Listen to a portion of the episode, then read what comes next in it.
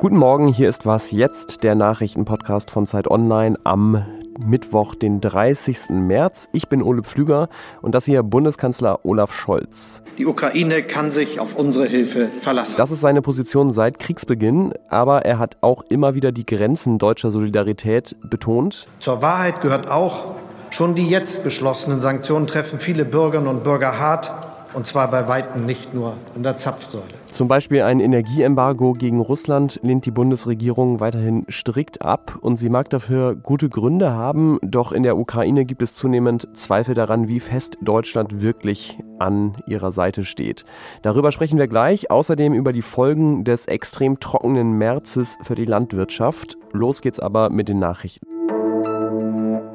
Guten Morgen, ich bin Christina Felschen. Nach den Verhandlungen zwischen Russland und der Ukraine in Istanbul hat Präsident Volodymyr Zelensky zwar von positiven Signalen gesprochen, er versicherte aber auch, dass die Ukraine vorerst weiterkämpfen werde. Weil die russische Armee weiterhin angreife, müssten auch die westlichen Sanktionen aufrechterhalten werden, forderte er. Die Ukraine werde nicht von ihrer Souveränität und territorialen Integrität abrücken. Die USA reagierten mit großer Skepsis auf die Ankündigung Russlands, Angriffe rund um Kiew und Tschernihiv zu reduzieren. Pentagon-Sprecher John Kirby sagte, bisher schienen sich die Truppen rund um Kiew nicht zurückzuziehen, sondern nur neu zu positionieren. Die Ukraine hatte Russland im Gegenzug Neutralität angeboten. Nach Angaben der Bundespolizei waren bis gestern mindestens 278.000 Menschen aus der Ukraine in Deutschland angekommen. Viele wollen länger bleiben. Heute wird bei zwei Terminen besprochen, wo und wie sie sich ein Leben aufbauen könnten. Zum einen berät der Deutsche Städtetag darüber, wie die Aufnahme besser organisiert werden kann. Außerdem wollen Gewerkschaften, Wirtschaft und Wohlfahrtsverbände bei einem Gipfeltreffen diskutieren, wie Geflüchtete schnell gute Arbeit bekommen können. Redaktionsschluss für diesen Podcast ist 5 Uhr.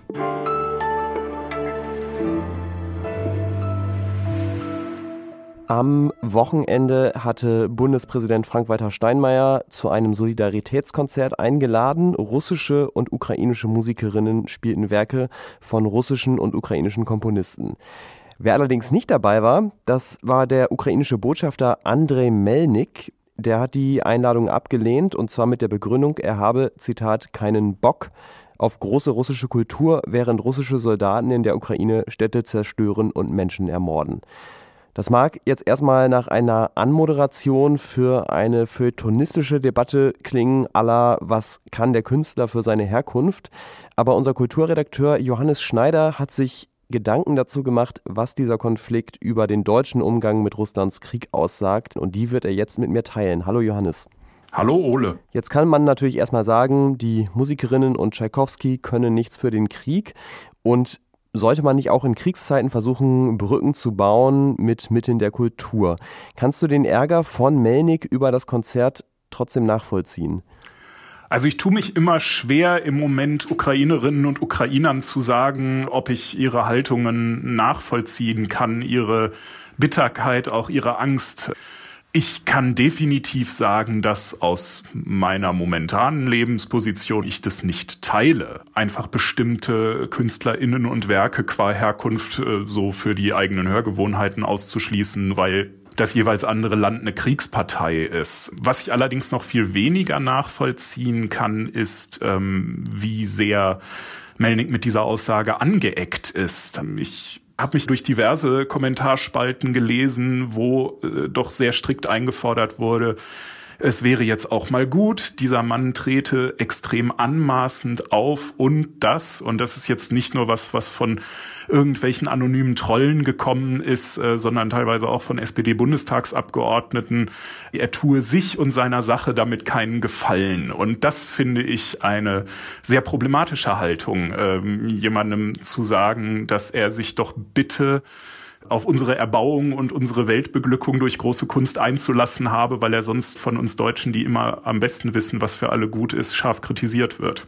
Wenn wir jetzt die letzten Wochen und Monate anschauen, dann passt das ja aber schon in eine Reihe, oder? Also wir hatten ja die Rede von Präsident Volodymyr Zelensky, die der Bundestag quasi kommentarlos hingenommen hat.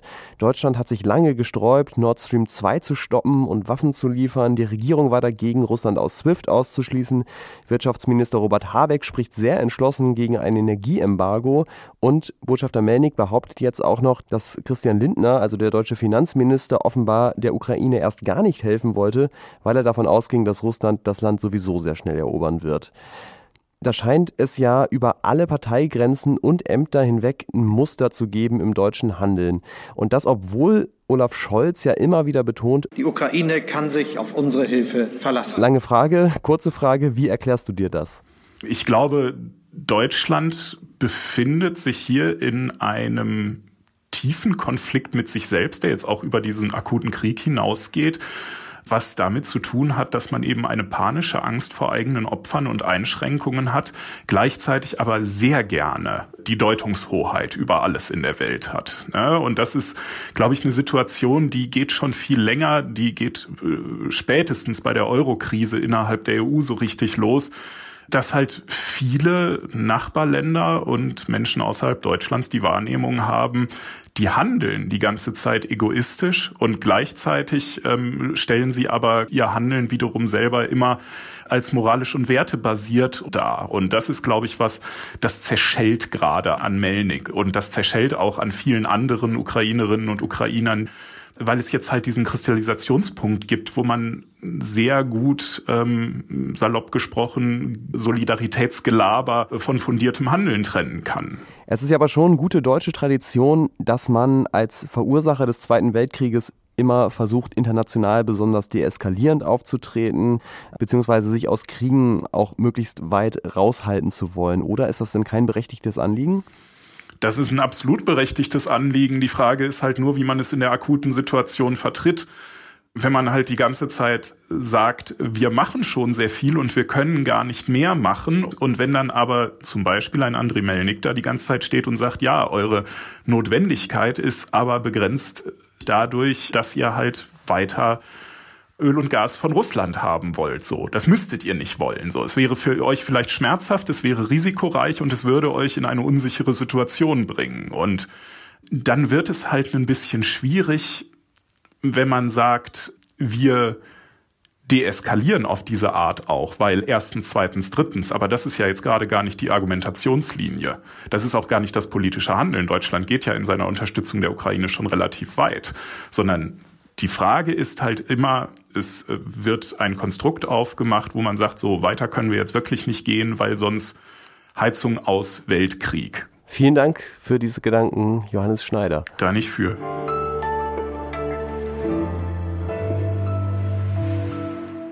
Und sonst so? Wir haben hier seit Kriegsbeginn ja immer wieder Menschen aus der Ukraine zu Wort kommen lassen und das will ich auch heute wieder tun. Der Ihnen wohlvertraute Kollege Fabian Scheler hat ein Interview mit Anton Ivanov geführt, der im Management des Fußballclubs FC Metallist Kharkiv arbeitet. Ähm, Kharkiv ist ja die zweitgrößte Stadt der Ukraine und seit Kriegsbeginn von heftigen Angriffen betroffen. And we left Kharkiv, I think on the first of er hat Fabian erzählt, dass er gleich in den ersten Tagen in die Zentralukraine geflohen ist. Und für die 230 Kilometer lange Fahrt dorthin hat seine Kolonne 15 Stunden gebraucht. Er selbst versucht jetzt von dort mit seinen IT-Kenntnissen im Kampf gegen die russischen Invasoren zu helfen. Er hat natürlich aber auch Kontakt zu seinen Kollegen aus dem Verein, die alle auf sehr unterschiedliche Art versuchen, sich nützlich zu machen oder auch einfach nur ums Überleben kämpfen. Our security officer, his village at the moment it is occupied by einer zum Beispiel lebt in einem Dorf, das von Russen besetzt wurde. Er meldet sich alle paar Tage immer mit einer Nachricht, dass es ihm gut geht. Uh, Allerdings macht sich Anton Ivanov jetzt gerade Sorgen, weil sie schon länger nichts mehr von ihm gehört haben. Uh, der Geschäftsführer von Metallist Kharkiv, der fährt jetzt LKW und Bus. Uh, und bringt manchmal Kinder aus der Stadt oder militärisches Gerät in die Stadt hinein. Und es gibt auch einen Marketing-Mitarbeiter des Vereins, der ein ganz besonderes Schicksal hat. Uh, uh, der ist nämlich vor dem Krieg in Kharkiv an der Wirbelseile operiert worden und konnte sich dann nicht bewegen. Deswegen liegt er immer noch im Krankenhaus, neben dem schon mehrere Bomben gefallen sind. Aber Ivanov hat Hoffnung, dass dieser Mitarbeiter sich vielleicht bald entlassen lassen kann und dann auch in Sicherheit kommt.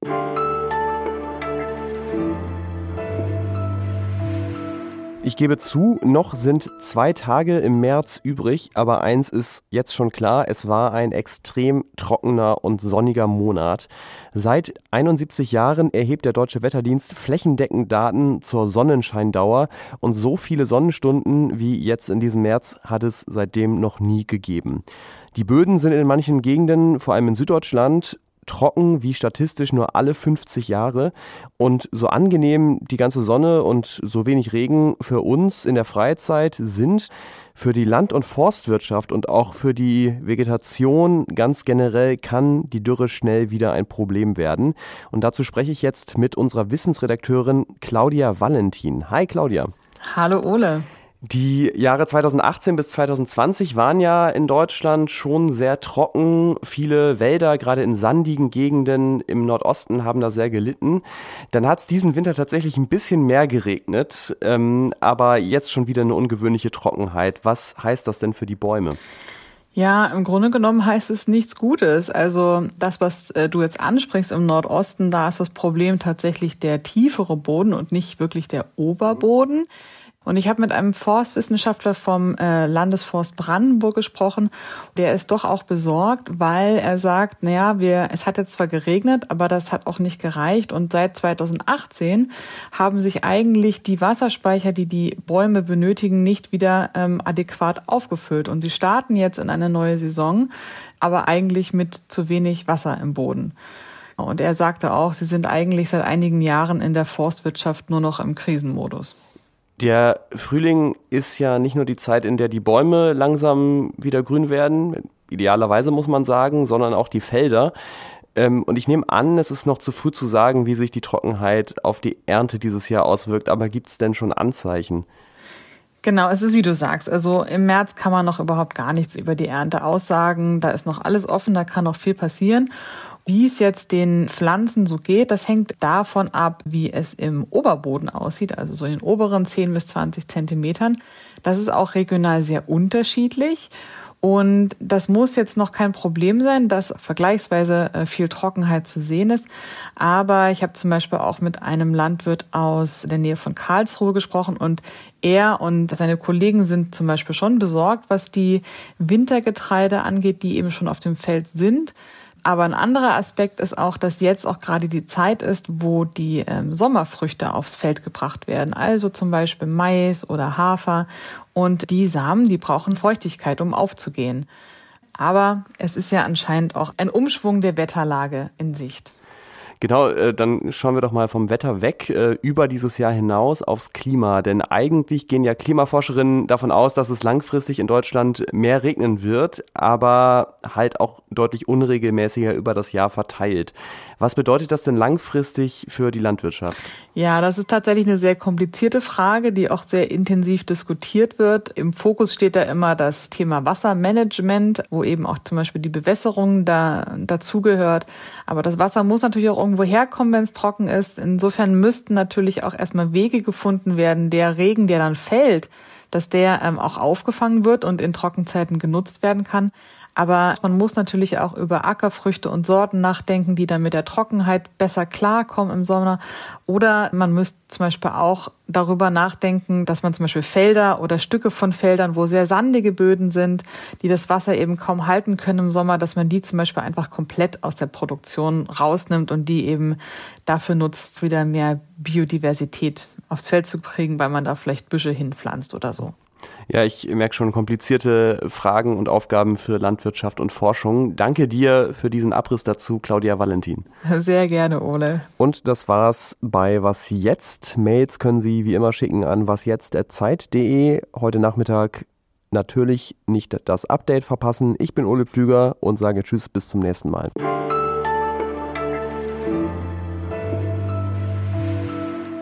Inzwischen auch immer wieder die Grenzen deutscher Solidarität betont. Passenderweise fährt da gerade ein Auto mit Vollgas hinten durch den Sound.